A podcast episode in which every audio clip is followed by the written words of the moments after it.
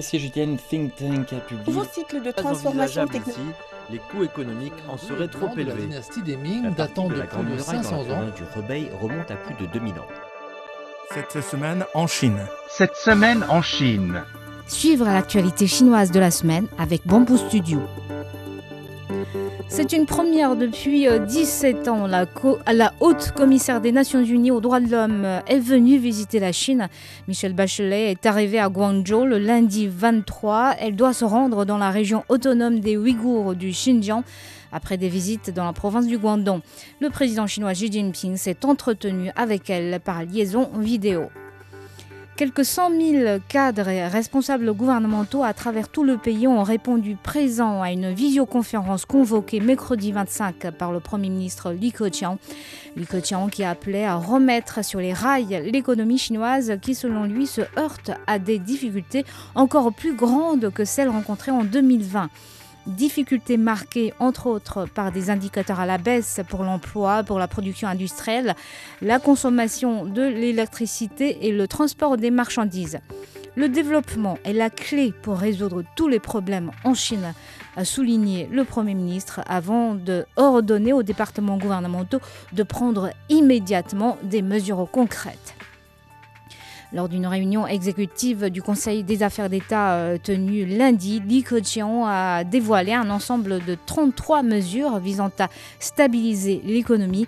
Un total de 2640 milliards de yuan sera déboursé sous forme d'abattements fiscaux et de réduction de frais au cours de l'année pour soutenir les petites et micro-entreprises. Le gouvernement chinois décide de venir en aide aux compagnies aériennes nationales durement touchées par la résurgence de la Covid-19 et la hausse des prix du pétrole. Du 21 mai au 20 juin, les subventions à hauteur de 24 000 yuan, environ 3 595 dollars américains par heure au maximum, seront accordées à condition que le nombre quotidien de vols de passagers dans le pays ne dépasse pas 4 500 par semaine. La Chine augmentera également les prêts d'urgence pour l'aviation civile de 150 milliards de yuan et émettra des obligations pour une valeur de 200 milliards de yuan pour soutenir le secteur de l'aviation. Les centres commerciaux et grands magasins reprennent leurs activités hors ligne à Shanghai avec un flux total de clients ne dépassant 50% de la capacité maximale avant le 31 mai et ne dépassant 75% après le 1er juin. Et parallèlement, les services de restauration, de coiffure et d'entretien ménager doivent, également reprendre progressivement dans cette mégalopole de 25 millions d'habitants après deux mois euh, sous la cloche. La Chine a demandé aux autorités locales de réduire davantage le coût des tests d'acide nucléique pour qu'il pour qu'il ne dépasse pas 16 yuan, environ 2,4 dollars américains par personne et par test. Cette décision s'inscrit dans le cadre des efforts pour réduire les dépenses des tests d'acide nucléique, une mesure importante pour faciliter la réponse régulière à l'épidémie de la Covid-19. Et le marché chinois des assurances restera l'un des moteurs de croissance pour le secteur. C'est ce qu'affirme le groupe allemand Allianz dans son dernier rapport dressant l'état des lieux du secteur mondial en 2022. Le rapport voit d'un œil optimiste la prochaine décennie pour l'industrie des assurances mondiales, estimant que la montée des incertitudes incite les gens à souscrire à des assurances. Allianz prévoit pour les 10 ans à venir une croissance annuelle au rythme de 6,9% sur le marché chinois des assurances.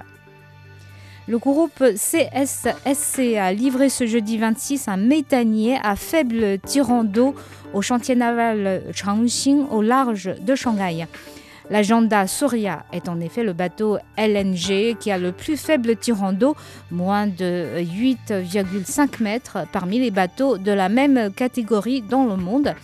Et c'est aussi le tout premier méthanier chinois pouvant naviguer tant sur mer que dans les voies fluviales.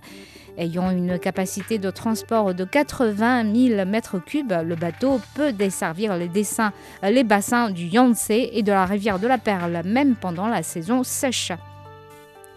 Des chercheurs chinois travaillent actuellement sur des graines revenant de l'espace.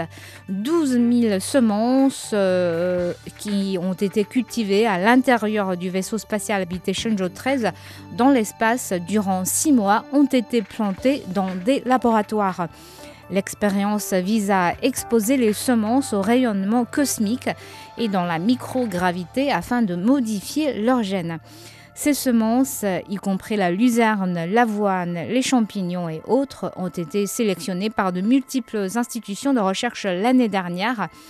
Elles ont été rapportées sur Terre par le vaisseau Shenzhou 13 le 16 avril. La population fumeuse se réduit en Chine lentement mais continuellement. C'est le constat d'une étude entreprise depuis 13 ans sur la lutte contre le tabagisme en Chine. 28,1% des adultes chinois fumaient en 2010 contre 25,8% en 2020. Des efforts sont pourtant encore à faire pour atteindre l'objectif du pays, ramener au-dessous de 20% la part des fumeurs dans la population adulte. Et merci d'avoir écouté Bamboo Studio.